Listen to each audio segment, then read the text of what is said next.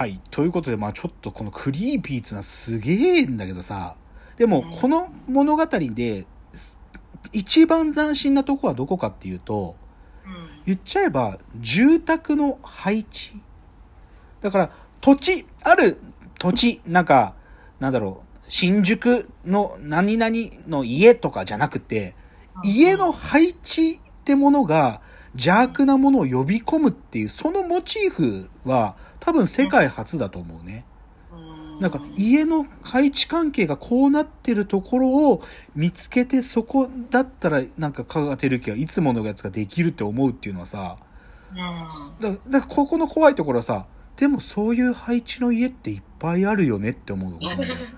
怖い。つまり僕らの隣の家ですら起こるよなって思わせるところがこの住宅の配置っていうことのが邪悪を呼び込むっていうモチーフの強烈なところだと思うわけ。ででね、実はちょっとさっき、クリーピーで最後の少しこう、戯画化されるっていう部分を少し言いたいんだけど、実はね、そのキュアとクリーピー、あのー最初の萩原正人の話と、この香川照之の話のね、実は共通する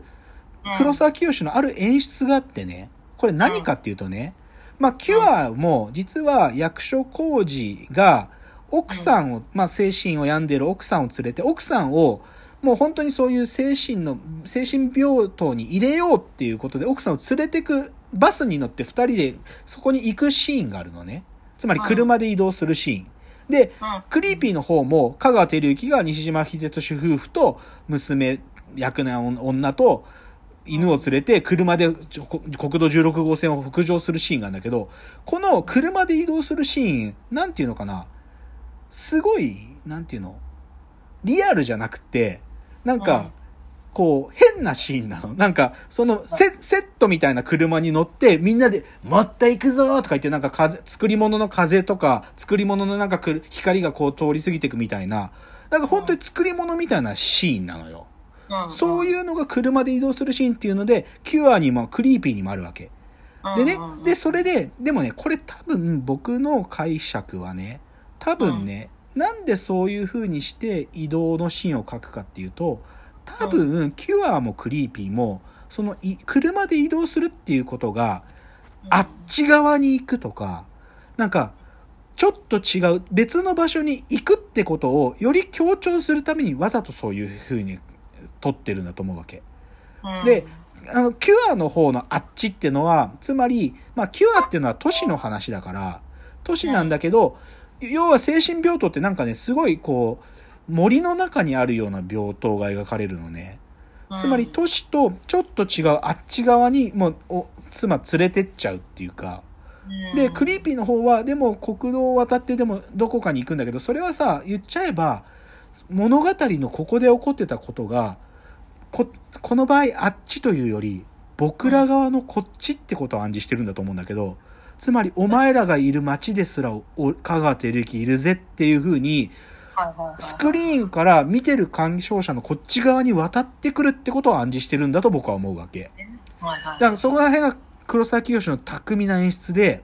うん。つまりですね、今日の最大の論点はどこにあるかというと、キュアとかクリーピーの激怖いこの怖さっつうのはさ、もう俺たちの身近ですらこんなこと起こるぜっていうことを、まあ、要は示唆してる怖さなんだよね。あ自分の精神のまともさに自信が持てなくなってきますよね。そうそう。そう、キュアの場合はそうだね。で、うんクリーピーの場合は自分の周りだよね。うん もう別に近所付き合いとかない。でも、あそこに、ひょっとしたら死体を隠してる家なんかがバンバンあって、みたいな、そういうことを増すわけよ。なんか実際にそういうね、一家支配した事件とかありましたからね。そうなんですよ。そうなんですよ。なだからまあ、キュアは、まあ、クリーピーの方はその北九州とかね、尼崎の事件ベースにしてるんで、そういうのもうまく取り込みながらそういうこと書いてるんだよ。でね、だから今日ちょっと結論のために、ちょっと補助線で、あの、たまたまね、あの、今ネットフリックスで、来るっていう映画が見れるようになってんの。うん来るっつうのは、あの、妻夫木くんとか、黒木花ちゃんとか、あの、V6 の岡田くんとかが出てて、うんまあ、どっちかっつうとこうね、心霊現象系の話なんだけど、だ怖い話なのね。で、うん。で、それ見た、あの、ま僕らの、まあ、友達であるダヴィンチョ・ソレザンさんがね、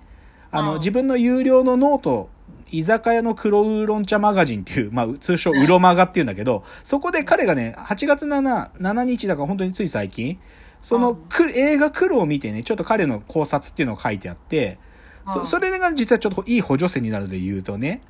うん。その、そのブログのタイトルが、幽霊よりゾンビよりも怖いものっていう話なのよ。うんうん、で、な、なんでそもそもなんていうか、そのホラーっていうものは怖いかっていうと、うん。悪意を持ったやつに襲われるっていうさ、で、でうん。まあ、そこには二つの要素があってさ、まず悪意を持ったやつっていうのがいいあるよね、一つ。であともう一つは襲われるなんだけどさ、で、悪意を持ったやつっていうのはさ、まあ、ここでダヴィンチさんはメタファーで、それが幽霊だって言うんだけどさ、うん。それはさ、要は自分じゃない別のやつが何考えてるか原理的には分かんない怖さだっていうわけ。うんうんうん。それが悪意を持ったやつだと。で、うん。もう一つは襲われるっていう部分は、これの彼はメタファーはゾンビだっつって、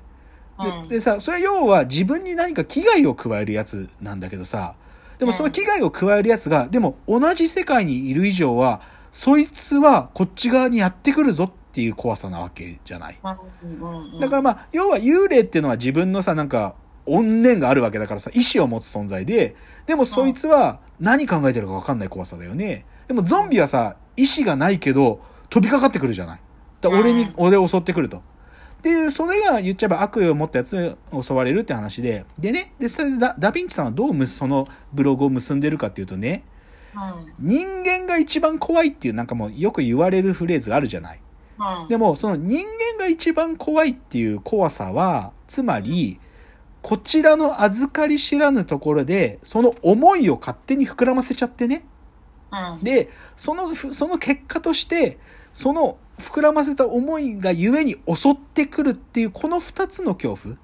だから、うんそその思いを勝手に膨ら膨らませるような自分の外側にいる他人っていうのの隔絶されたものの恐怖と、そいつが自分に飛びかかってくるっていう、ある種自分に干渉してくるっていうこの二つの恐怖怖さなんだっていうわけ。うんでうん、で、ホラーにおける怪物っていうのは、その人間のこの二つの要素を誇張した、ある意味での人間のパロディなんじゃないかってダヴィンチさん言うわけよ。で、僕これすごく言ってる意味わかるし、すごいロジカルでそうだなと思う。で、うんこのダヴィンチさんの考察を今日の僕の話に引きつけるとね、うんキュアとクリーピーの怖さっていうのは、要はさ、その悪意を持ったやつっていうのが、実は自分も悪意を持った存在なのかもしれないって怖さよ。キュアの場合は。で、要はさ、萩原マスとかつついてくるのはさ、お前の内側にあるそれ、やっちゃえよっていうのはさ、お前の内側にあるなんか、誰かに対する攻撃性があるだろっていう部分つついてくるわけよ。だから自分も悪意を持った存在で、かつ、それが、ある意味自分自身を襲うっていうか、自分自身を食い破るような恐怖なんだよね。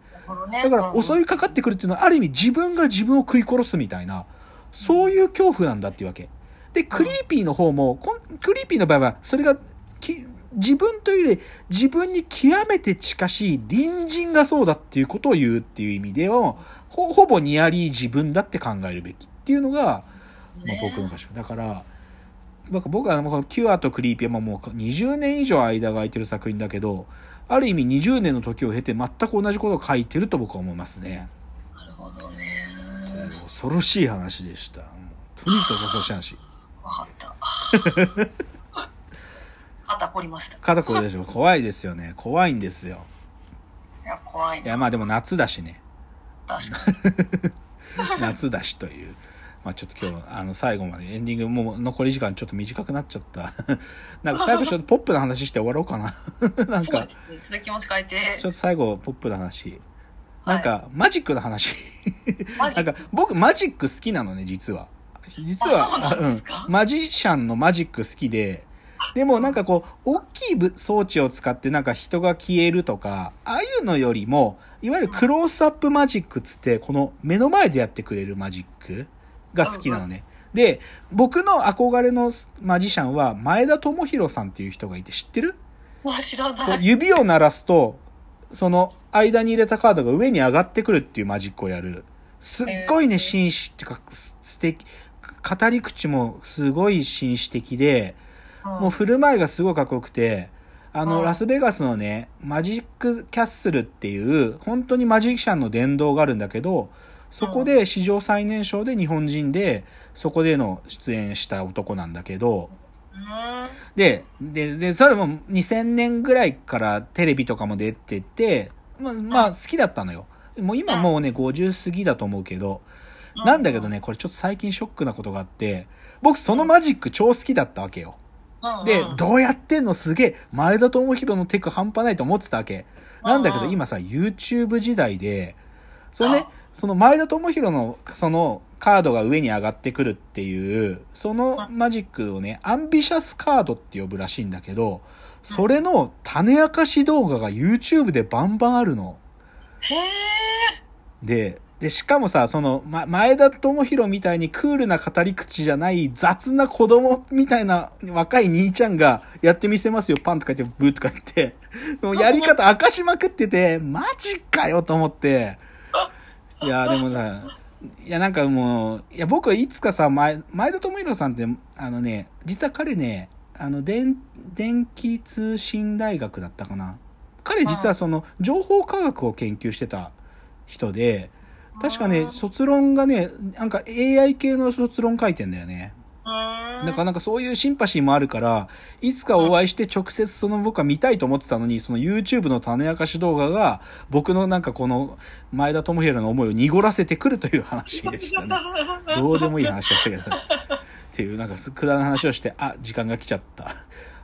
すいません、ちょっと今日は怖い話との落差が大きかったと思うんですけれども、まあちょっとまた来週も続けていきたいと思います。それでは、お別れのお時間がやってまいりました。わーわー言うております。お時間です。さよなら。さよなら。